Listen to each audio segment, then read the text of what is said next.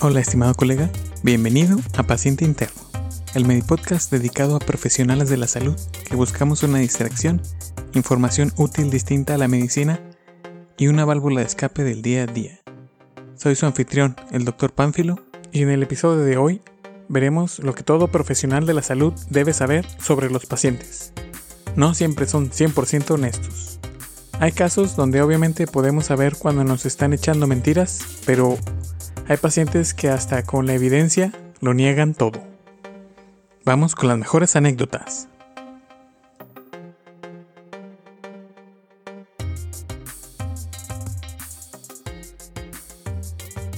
Tuve un paciente que se tragó una pluma. A pesar de que la placa de rayos X mostraba la pluma en el intestino delgado y la tuvimos que sacar por cirugía de emergencia, lo seguía negando. Hasta se la devolvimos en un frasco. Número 2. Durante mi rotación de pediatría, en las historias clínicas, algunos padres siempre decían, no fumo delante de los niños. Pero cuando el cabello de sus hijos huele a humo, y literalmente puedo leer el humo en su ropa y aliento, ver las manchas de nicotina en los dedos y aún así me están tratando de decir que lo dejaron hace 10 años? Por favor. Número 3. Estaba rotando en una guardia de urgencias y una señora llegó con su hija embarazada. No solo se rehusaba a creer que su hija estaba embarazada, sino que le estaba dando laxantes para quitarle el exceso de peso. Qué feo caso. Número 4. Relacionada a la anterior, mi esposo es doctor y me contó que tuvo una paciente de 17 años con dolor abdominal, que llegó a urgencias con su mamá. Resulta que estaba en labor de parto, pero la mamá aseguraba que no podía estar embarazada, que su hija era virgen, pero el bebé estaba literalmente coronando ahí en la sala. Tuvieron que pasarla a la sala de expulsión, pero la mamá insistía en que su hija era virgen. Número 5. ¿Cuándo comió por última vez? ¿Tiene ayuno? Estas son las preguntas que siempre hago. Soy gastroenterólogo y realizo endoscopías superiores todo el tiempo. De algún modo, hay personas que creen que se pueden salir con la suya, echando mentiras que no han comido nada desde la noche anterior, en un procedimiento que consiste en literalmente meter una cámara en sus estómagos. Existen casos de gastroparesia, donde el estómago no se mueve y se pueden ver residuos de comida presentes en el estómago. Pero he visto casos donde literalmente se ven los huevitos con tocino recién comidos y se pueden identificar fácilmente.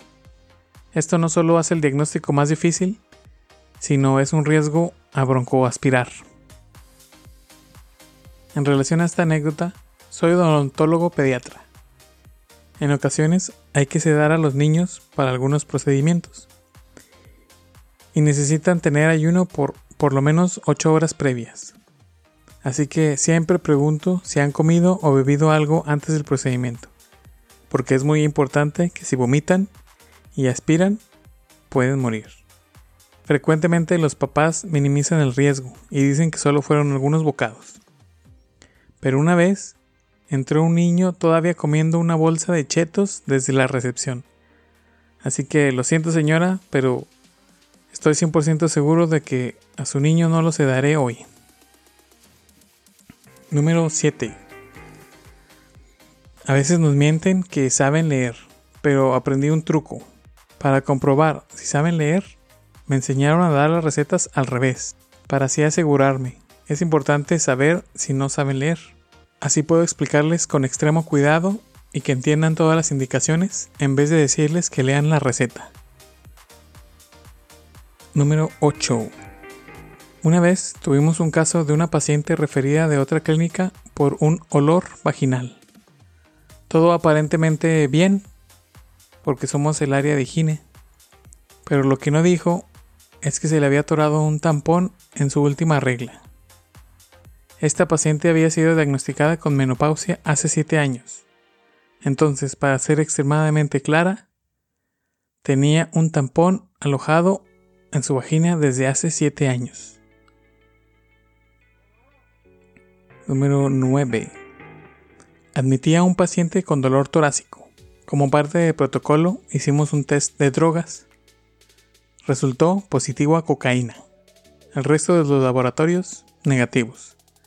Así que le dije, buenas noticias. Al parecer, no es un infarto, pero es probable que su dolor se deba al uso de cocaína. Su respuesta fue, Doctor, no uso cocaína. Mire, doctor, lo que pasó es que estaba en una fiesta y algunas personas estaban echándose unas líneas en una mesa. Cuando pasé caminando por ahí, un ventilador voló toda la cocaína hacia mi cara. Por eso es que la orina salió positiva. Hmm, ok, entiendo, señor paciente. Número 10. Soy radiólogo. Estando en la sala de tomografía, iba a tomarle una tomografía a una mujer con dolor abdominal. Ella y su novia estaban ahí. Como protocolo, debo hacer una prueba de embarazo para no radiar de forma innecesaria al feto. Incluso se las pido a las monjas, ninguna excepción.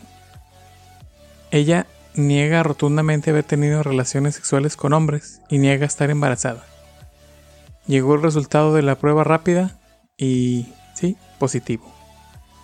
Ella seguía negándolo y exigió prueba en sangre, ya que ella era lesbiana y nunca había tenido relaciones sexuales con un hombre. Bueno, el resultado en sangre también positivo. La pelea se hizo monumental. Ella estaba alegando, gritando con las enfermeras, con su novia y el doctor tratante. Terminamos por cancelar la tomografía y trataron de cambiarla al servicio de higiene, resultando el dolor abdominal por trabajo inicial de parto. Pero la cara de su pareja en shock es algo que se me quedó grabado.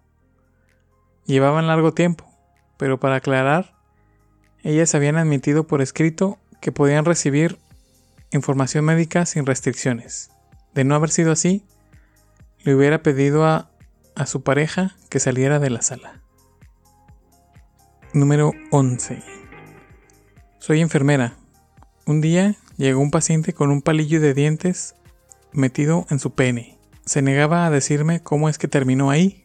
Lo justificó rato después diciendo que estaba limpiando sus dientes después de haber comido y se le cayó ahí dentro. Urgenciólogo aquí. El caso más raro que me ha tocado fue el de un hombre que se rozaba a decirnos cómo se le había atorado un frasco en el recto. Ya lo estaban preparando para entrar al quirófano porque el frasco había creado un vacío y no se podía remover sin que se rompiera. Pero en los laboratorios resultó que sus niveles de glucosa estaban altísimos. Estaban considerando posponer la cirugía para tratar de entender qué estaba pasando.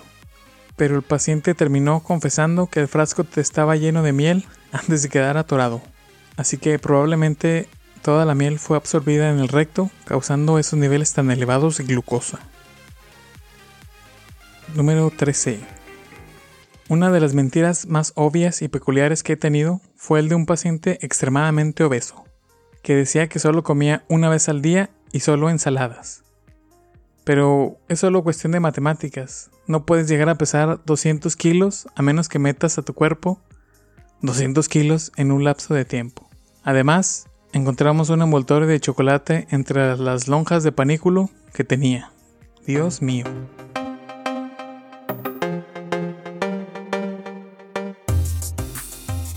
Bueno, estimado colega, estas han sido las anécdotas que he recopilado para ti de los pacientes que a veces no son honestos con nosotros.